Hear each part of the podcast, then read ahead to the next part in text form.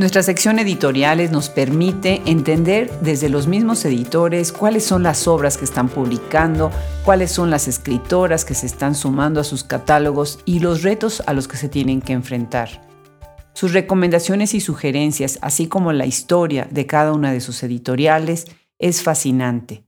El día de hoy tenemos el gusto de sumar a nuestro catálogo a una editorial establecida en Nueva York, Sudakia Editores y nos acompaña para contarnos más sobre ella su fundador Asdrúbal Hernández Lara. Asdrúbal es editor, escritor, fotógrafo y promotor de la cultura y literatura latinoamericana. Él mismo tiene publicado los poemarios 24 Poemas de Amor 1998 y Agujas al Viento 2004.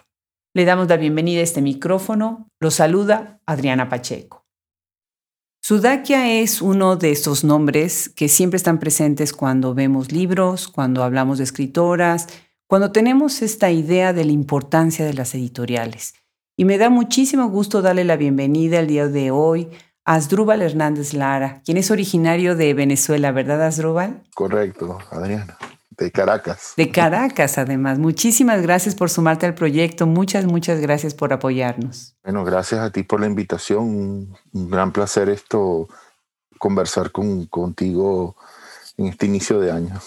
A mí me da muchísima curiosidad ver el perfil de los editores, porque, bueno, claro, nosotros sabemos que hay alguien atrás haciendo libros y contactando escritoras y escritores y comercializando, pero cada uno de ustedes es muy único y yo sé que tú eres escritor, editor, eres también fotógrafo, ¿verdad? Platícanos un poco sobre ti, cuál es tu formación y cómo es que llegas a hacer Sudakia. Wow, esto yo siempre he tenido interés, siempre he tenido interés en los libros desde muy pequeño, o sea, y bueno, estudié humanidades, estuve involucrado en la revista de, de, mi colegio, High School en Venezuela, como tesorero de la revista y ahí empecé estudiando economía, pero de ahí brinqué directo a letras porque me gustaba muchísimo más la literatura y el tema de, los libros. Eso me llevó, estuve estudiando letras, me transferí a los Estados Unidos porque yo estaba en Venezuela y terminé estudiando comunicación, lo que aquí llaman Communication Studies y con un minor de, de, English, que es el paralelo a lo que nosotros llamamos letras, ¿no? O filología, como la llaman en España. Todo, que es básicamente centrado, pero en la literatura en inglés. además, una historia curiosa, porque estar en la escuela de, de, de comunicación y de, y de literatura a la vez es casi que lo peor que puedes hacer como escritor, porque son dos estilos de escribir muy diferentes.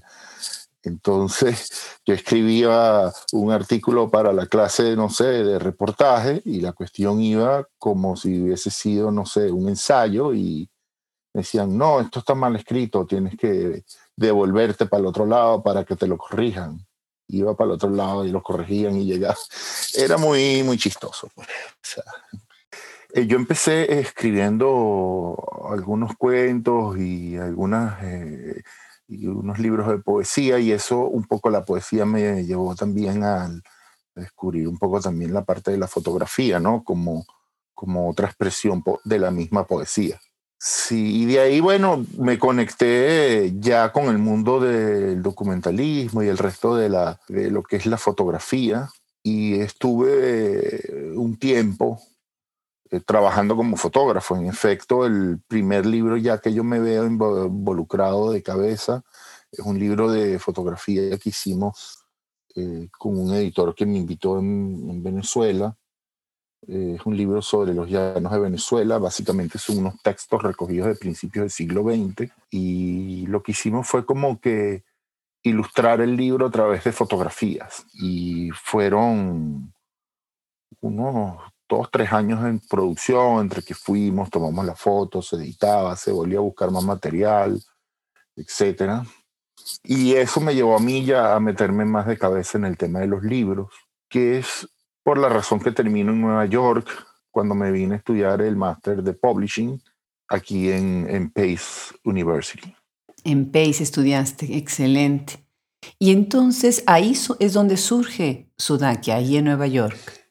Sí, Sudakia surge en Nueva York y además surge inicialmente como, un proyecto ficticio de clase. O sea, hubo un momento en que nos dicen, ah, bueno, inventen una editorial y ustedes tienen que, no sé, inventarse un catálogo y ver cómo van a archivar los documentos y la cuestión, y etc. Y bueno, y de ahí surgió el nombre Sudaki inicialmente. Eh, después de mi, por decirlo así, mi, mi ensayo final o mi tesis, aquí no es tesis, porque tesis es más para un, PhD, ¿no? Lo que nosotros conocemos en, en, Latinoamérica como una tesis, que son 200 y pico de páginas. Esto era más como un ensayo, un dissertation o algo así de 25, 30 páginas. Pero yo lo hice sobre el, el mercado del libro en español en los Estados Unidos. Ah, pues qué buen tema, ¿no? Esto, y empecé a investigarlo, ¿no? Y empecé a comparar, empecé a establecer grandes diferencias entre cómo funciona el mercado anglosajón, funciona el mercado hispanoamericano. Empezando por el primer concepto esencial de todo, que es que los libros en, el mundo anglosajón son, forman parte de lo, de lo que es el, entretenimiento y para nosotros los libros son cultura. Entonces eso automáticamente te da un acercamiento completamente diferente a lo que es un libro. Claro, claro. ¿Y por qué Sudakia? Sudakia, bueno, Sudakia surge la idea, obviamente por la palabra Sudaka, pero también tiene que ver, eh, Sudakia es, por decirlo así, el lugar de donde vienen los Sudakas, es decir, Latinoamérica. Una forma despectiva de referirse a Latinoamérica que escogimos, eh, María Angélica y yo, para reivindicar un poco el término, ¿sabes? Y usarlo para mostrar una de las cosas más, más bellas pues, que puede tener Latinoamérica, que es toda su literatura y la riqueza del idioma español en todo nuestro continente, por decirlo así. Claro, claro. Qué bonita idea también. Es, es impresionante, o sea, como como cambia el, mismo uso del idioma, las mismas connotaciones de la misma palabra de un lugar a otro. O sea, es, muy interesante. Y bueno, y eso, mostrar nuestra literatura reivindicando un término que para nosotros ha sido usado despectivamente, ¿no? Claro. En tu página web tienes además, eh, bueno, vamos a platicar ahorita más a profundidad de los servicios y de lo que hacen, pero en una esquina dices For Hispanics by Hispanics, ¿no? Y eso me gusta porque estás pues diciendo nosotros mismos estamos trabajando para nosotros mismos. Sin embargo, tu obra, yo creo que es muy interesante los libros que ustedes publican para el también para el público anglo angloparlante que habla español, que lee en español, ¿no? Platícanos un poco sobre los géneros que ustedes publican en la editorial. Sudakia arrancó básicamente con dos colecciones y las dos colecciones fueron definidas de acuerdo al mercado de los Estados Unidos. Ficción y no ficción. Aquí dividen los libros de entrada, por decirlo así. Después surgen los géneros y la cuestión. Entonces nosotros arrancamos con dos colecciones, la colección Sudakia para lo que es ficción y la colección Énfasis para lo que es no ficción. En, en la colección Sudakia hay novelas y cuentos y libros de cuentos. Y en la otra colección hay, mira, de todo. O sea, hay un libro de parenting, por decirlo así, libros de relatos de fútbol, crónicas periodísticas, memorias, eh, el libro de Mónica Maristén sobre las semblanzas de Roberto Bolaño, hay un libro de Piglia de, sobre la creación literaria, o sea, ahí hay de todo, ¿no? Y también hay libros que usan fuentes y que tienen bibliografía, por decirlo así, que son tipo eh, novelas históricas o, o, específicamente hay un autor que tenemos ahí que es Herrera Luque y que es Francisco Herrera Luque, que él llamaba su obra la historia fabulada, ¿no? O sea, él lo llamaba historia fabulada. Él, él hacía una investigación, pero claro, hay, una, hay un límite, hay un, una cuestión ahí medio vaga entre lo que es ficción y lo que es real. Eso lo metimos ahí también. En Sudakia es 100% ficción. Luego surgieron dos colecciones nuevas. La colección El Gato Cimarrón, que es dedicada 100% a poesía. Y la eh, colección Cangrejo, que es dedicada a lo que es ya el género específico de crime fiction, noir, eh, thrillers, etc. O sea, es un poco esa ficción negra, por decirlo así. Hemos publicado, mira, publicamos unos 14, creo que el año que publicamos más, publicamos hasta 21 libros. En los últimos años no hemos publicado tanto, el año pasado, por ejemplo, salieron 7 pero para este año tenemos una, un gran reto, pues, porque son bastantes libros los que ya tenemos en la cola, entonces. Pero puedes decir que en promedio serán unos, si combinas todos, entre unos 10, 12 libros al año. Qué bien. Pues son bastantes, son bastantes libros. Entonces, por lo que me estás contando, esto eh, empieza en el 2011, ya como establecida como Sudakia Editores, ¿no? Correcto. Y, tiene solamente libros en español que están, bueno, dirigidos a, quienes hablen español y quienes lean en español. ¿Tienen alguna idea de entrar también en libros, eh, en hacer traducciones o traer libros traducidos? En este momento no. A veces he pensado la posibilidad de traducir, pero la verdad es que eso es como igual que lo de entrar en libros en inglés, traducir nuestros libros al inglés, es entrar en otro en otro espacio, ¿no? Empezar, o sea, aquí por lo menos la cuestión es un espacio, por decirlo así, más, más pequeño. Entrar en el libro en inglés ya requiere una serie de otras eh, variables que en este momento nosotros no tenemos y, y que, sobre todo desde el punto de vista de financiero, ¿no? Claro porque requieres de, de, impresión, de poder, eh, de poder ajustarte a las exigencias del libro en inglés. Claro. ¿No? Y además te especializas, ¿no? Hay editoriales que tienen, bueno, libros en español y hay otros que hacen traducciones. Me parece muy bien.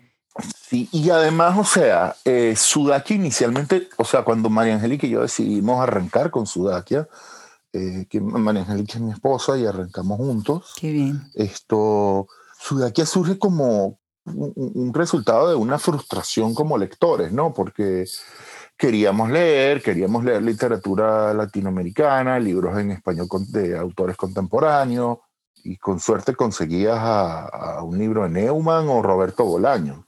Y era bastante frustrante, ¿no? Ver cómo, cómo en Latinoamérica ha ido creciendo y hay esa... Eh, eh, ha ido creciendo la literatura y hay tantos escritores buenos nuevos. Porque la otra cosa era, tú te metías y hubo, creo que fue con un libro, no sé si fue un libro de Gonzalo Garcés o algo así, que yo me, me metí a buscarlo en Amazon y me decía que el libro valía 60 dólares. Y yo dije, esto, esto es una locura, o sea, ¿cómo vas a pagar 60 dólares? O sea, ¿qué pasa si nosotros agarramos y, adquirimos los derechos de ese libro y lo publicamos acá? y lo vendemos al precio, un precio accesible, ¿sabes? O sea, y de ahí arranca Sudakia, o sea, eh, como, como esa idea.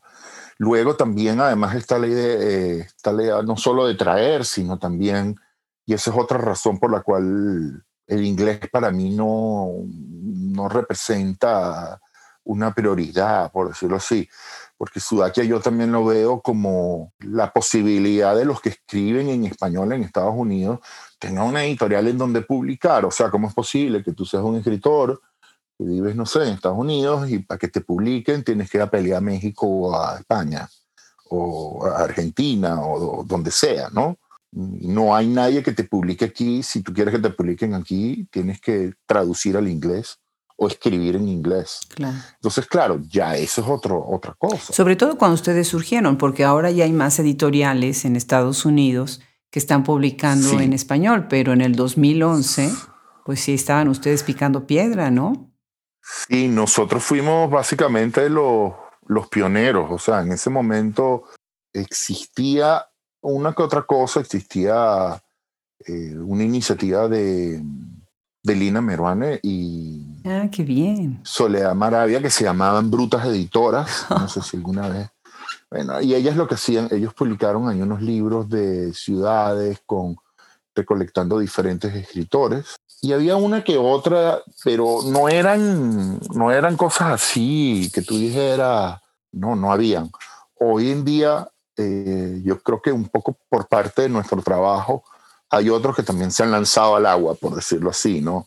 Los mismos, los mismas movidas que, que ellos eh, sucediendo en Miami, donde salieron de revistas, evolucionaron hacia, sus, hacia crear sus sellos editoriales también, que además esa movida de primero tener una revista y después sacar el sello editorial también sucedió en Chicago. En cambio aquí en Nueva York, nosotros fuimos editorial desde el día uno, o sea, nuestra cuestión siempre fueron libros. El tema de las revistas no, no estaba. En efecto, en Miami no había revistas hasta que llega Marisa y monta viceversa. En Nueva York. En Nueva York, exacto, me refiero, sí, porque antes sí tenías revistas, pero en otras ciudades, pero en Nueva York, una revista en Nueva York no había. Cuando nosotros arrancamos estaba la revista, estaba Traviesa, no sé si recuerdas. Sí, cómo no. Asdrúbal, ustedes tienen eh, en su página web, además de este logotipo, que es como este fénix, ¿no? Me imagino, ahorita nos platicarás qué es, dice Sudakia Editores, tienen la otra S, que es el logo de Sudakia Publishing Services.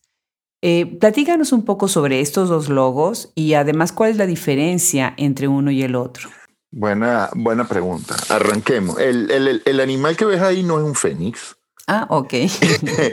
es el animal eh, que representa, primero que representa Latinoamérica, sobre todo Sudamérica, que es el cóndor. El ah, cóndor se encuentra en cinco escudos de los países suramericanos. Y además hay otra, otra cuestión con el cóndor el cóndor solamente existe en América. Por decirlo así, existen eh, dos grandes especies de animales carroñeros, el buitre y el cóndor. El cóndor es de América, desde Alaska hasta la Patagonia. Y el otro, el que se llama el buitre, es el animal de lo que es el megacontinente África-Euroasia, por decirlo así. este, que son como primos hermanos, pero no son los mismos. Y el cóndor en sí además tiene eh, siete especies diferentes, de la cual la más grande y la más famosa es el cóndor de los Andes.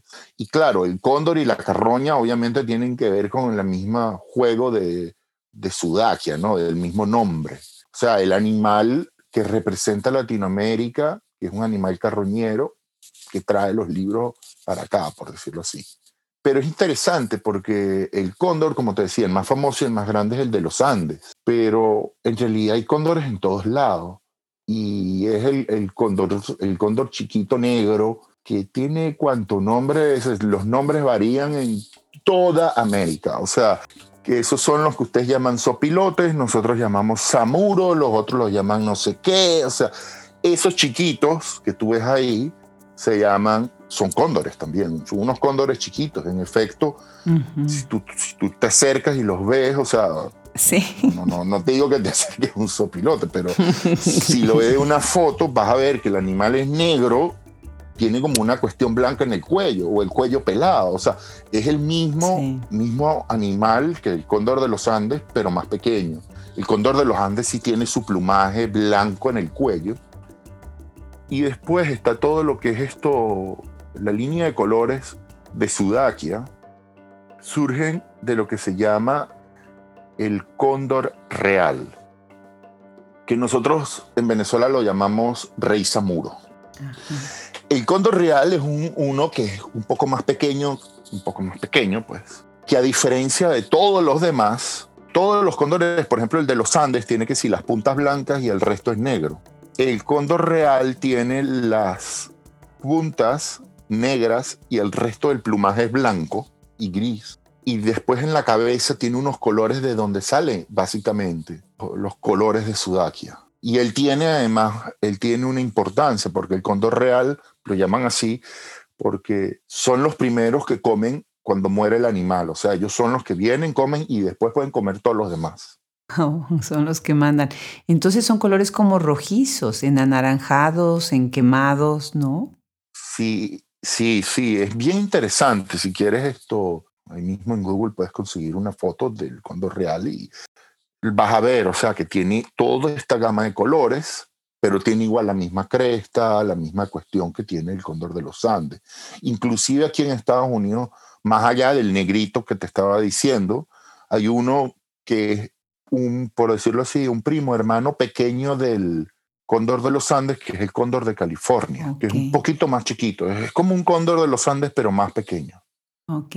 ¿Y qué es entonces eh, esta diferencia entre Sudakia? Están usando los mismos colores, pero el otro es una S.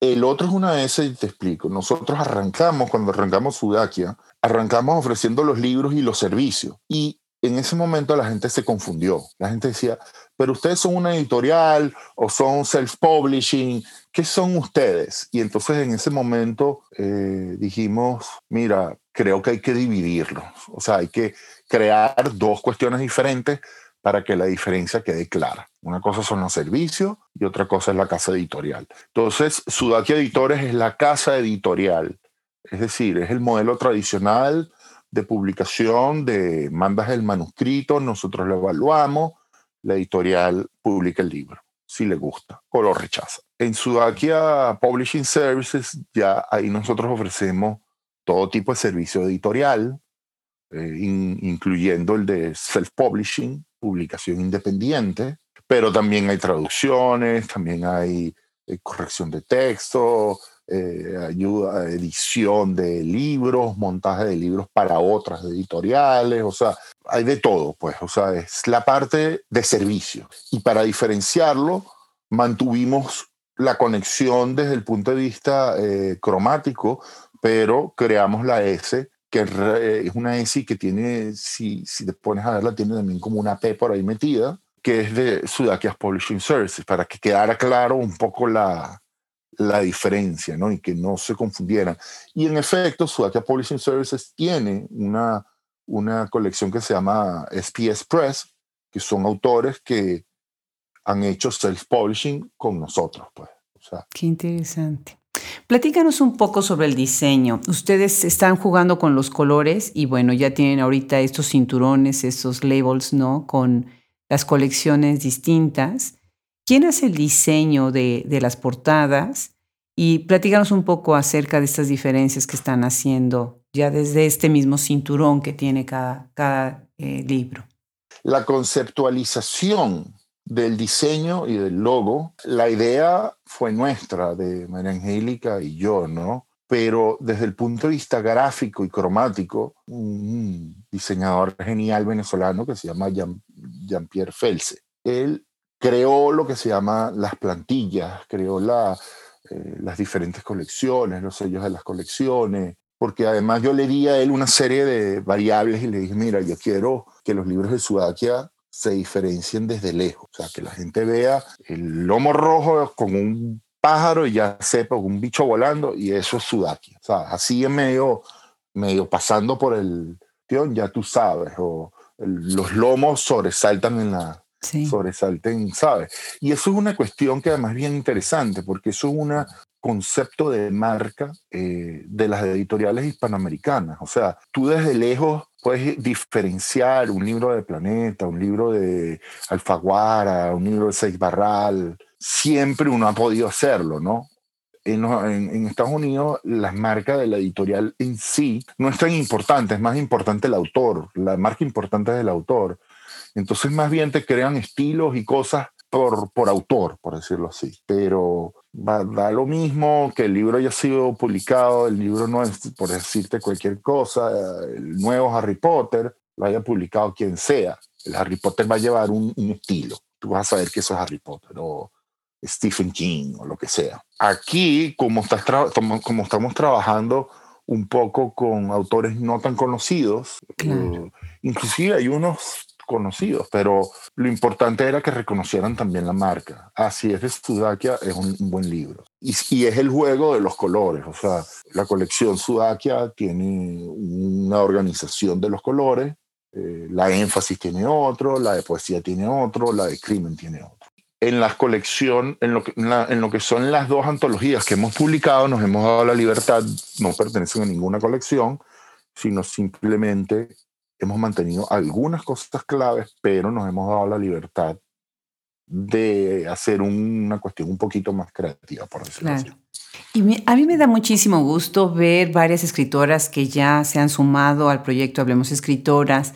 en su editorial. Por ejemplo, tenemos a Raquel Aben van Dalen, eh, que ya ustedes la publicaron, Claudia Pablaza de Chile, Marisa Bafir, que, que ahorita acabamos de comentar con ella, sobre ella, buenísima, ¿no? Además con su revista.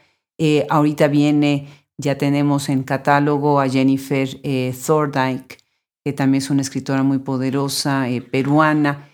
Platícanos brevemente sobre otras escritoras que ha sido interesante trabajar con ellas o que sientes más que, que haya sido interesante, porque me imagino que con todas lo es, pero que tenga algo de especial que nos quieras compartir su obra y, eh, no sé, eh, también hacer un breve comentario acerca de qué es lo que viene eh, para este año que van a publicar de letras de, de plumas de mujeres. Claro, cómo no. Mira, haciendo un poco la conexión entre lo que, lo que tienes y lo que falta, por decirlo así, o, no, o lo que no tienes. Te voy a, voy a comenzar con la antología, porque la antología la editaron dos escritoras, de la cual una ya está en tu catálogo, que es Melanie Márquez Adams, y la otra que no está es Gisela Meneses, y que con mucho gusto puedo mm, conectar con ella, pues sí. Nos va a encantar. Y ellas dos tienen esta, por decirlo así, especialización en lo que es el crime fiction. Y eh, el año pasado, bueno, ya el año antepasado, porque ya es 2021, en el 2019 publicamos Ellas Cuentan, que es una antología de crime fiction por latinoamericanas en Estados Unidos. Sí, buenísima. Nos comentó sobre eso eh, Melanie Márquez, ¿cómo no? Sí, y entonces, eh, bueno, está esa. Y después, para nombrarte algunas de las que hay, comenzaría nombrándote a Kiani, antigua, autora eh, dominicana, de quien nosotros le publicamos una novela breve muy potente que se llama Caléndula, que tiene que ver con un militar de la época de Trujillo o de, aquella época que esto se quería morir y no podía porque le habían hecho un trabajo eh, de brujería para que no se pudiera morir. ¡Qué brutal! Entonces esto, eh, nada, el tipo, o sea, empiezan a investigar porque el tipo está desesperado que lo que se quiere es morir y bueno, eso es lo que va narrando Kiani, inclusive hay unas escenas de cuando llegan los, los, brujos y empiezan a hacer el proceso y la cuestión, o sea, es bien, bien interesante ese libro. Es, es un libro corto, pero muy potente. El último libro de mujer que publicamos y el último libro que hemos publicado hasta la fecha, que cerró el 2020, es el libro de Vera Fogwill, que ella es argentina. El libro se llama Buenos, limpios y lindos. Y lindos, sí. y el libro fue finalista del premio Ralde en el 2012. Fue publicado en Argentina originalmente por Seid Barral. Y bueno, ahora nosotros hemos sacado una, una edición para Norteamérica de ese libro, que es una novela que tiene que ver con, lo va narrando una muerta y va narrando desde, desde la morgue, por decirlo así, la historia de los demás muertos que están con ella ese día y, y cómo desde seis meses antes todos empezaron a tomar una serie de decisiones que los llevaron a eso, por decirlo así, a morir. Esto, y es muy interesante porque esto, dentro de todo, esta tipa además está como la narradora, está obsesionada con Gustavo Cerati, eh, porque además eh, dentro del, de la historia, el, creo que el, esposo de la protagonista formaba parte del crew de Cerati, entonces lo veía y entonces mm. hay mucha influencia de lo que es Cerati dentro del libro, inclusive hay capítulos que tienen nombres de canciones, hay citas de Gustavo Cerati, o sea, es un, es un libro bien, bien interesante. Bueno, te nombro el libro de Giovanna Rivero, que se llama eh, Ella es boliviana, es uno de los 25 secretos de, de la FIL. Y esto, nosotros publicamos un libro de ella que se llama Para comerte mejor. Y son historias oscuras, por decirlo así.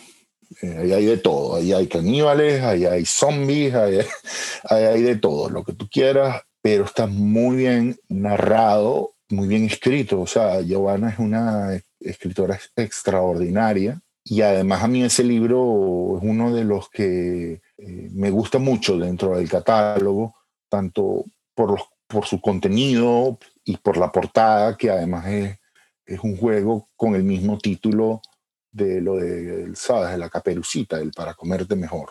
Y te quisiera nombrar el libro de eh, Greta J. Singer, ella es cubana, se llama Tempestades Solares y tiene bueno, yo supongo que todos los libros tienen partes, eh, vivencias de los autores, ¿no?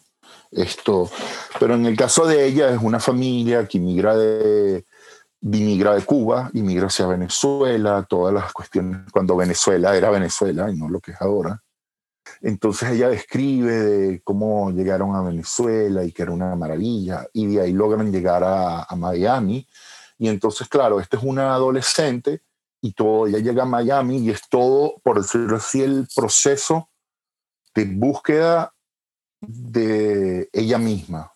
En, esa búsqueda hay, hay, relaciones con otras mujeres, hay relaciones con, con, un jefe, hay relaciones de todo tipo, peleas con los padres, o sea, es todo ese proceso de, de búsqueda del uno mismo hasta que ella logra encontrarse y hacer paz por consigo mismo, por decirlo así. Y sabes que tengo muchísima emoción que ahora también vamos a entrevistar a Gisela Cossack, que además ella es venezolana y ustedes también la tienen eh, publicada con todas las lunas. Ya estamos preparándonos, qué bárbaro, con un perfil bien interesante como académica, como crítica, como pensadora y como escritora, ¿no? Así que va a ser genial, genial hablar con ella. Sí, claro, estoy seguro que sí. Además, Gisela fue la primera mujer que publicamos en Sudakia. Ay, en el 2013 estoy viendo acá el libro. Ajá. Mm. Sí, porque el primer catálogo de Sudakia salió en el 2012 y el libro de Gisela salió en el 2013. Que además hay un cuento chistoso de eso.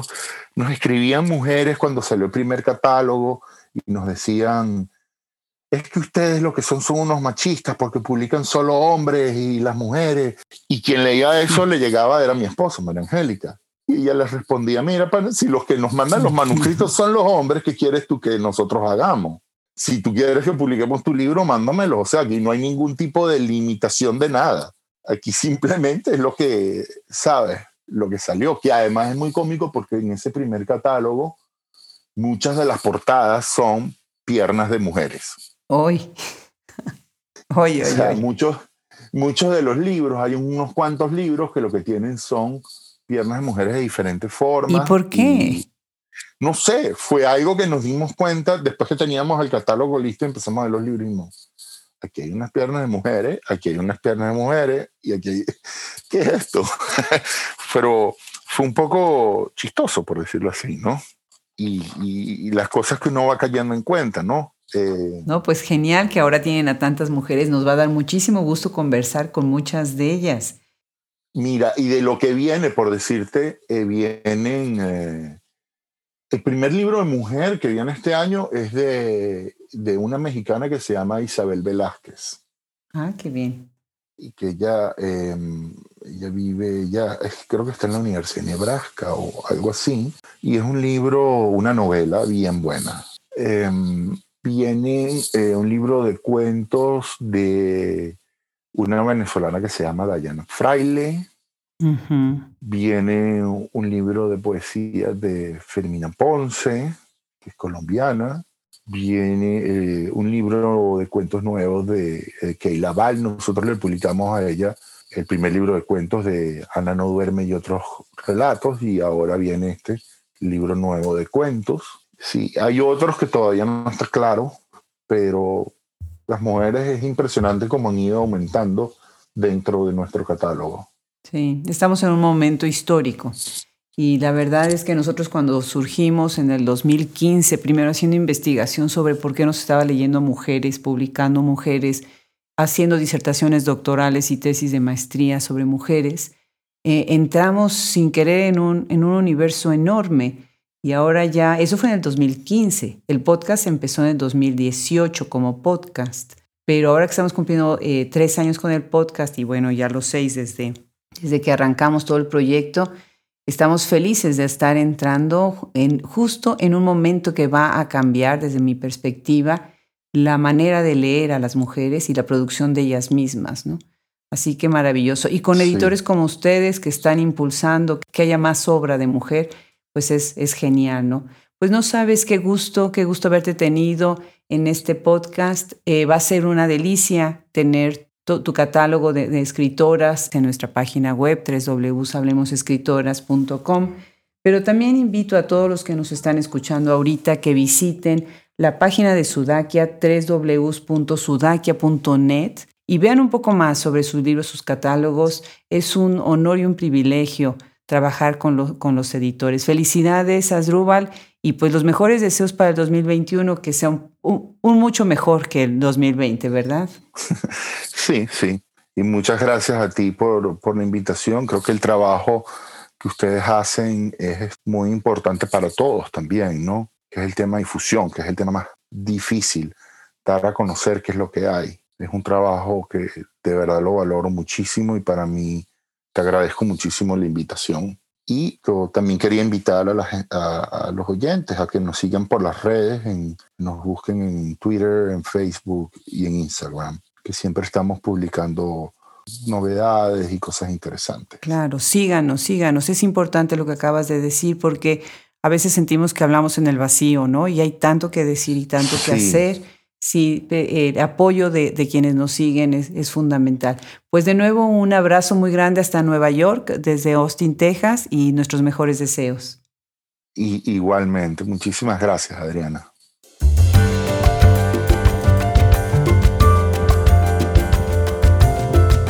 Pues una sorpresa más sumar a nuestro catálogo a esta excelente editorial. Agradecemos mucho a Asdrúbal Hernández haya aceptado esta invitación y yo le agradezco a todos mis compañeros en este podcast, Fernando Macías Jiménez en la edición, Andrea Macías Jiménez Social Media, Wilfredo Burgos Matos, Alejandra Márquez, Liliana Valenzuela, Fran Denstedt, Juliana Zambrano, Luis Enrique Castellanos, colaboradores y curador literario. No olviden suscribirse a nuestra lista de correos en nuestra página web www.hablemosescritoras.com y navegar en la enciclopedia, biblioteca y los catálogos de nuestras editoriales y revistas. Se despide de ustedes hasta el próximo episodio, Adriana Pacheco.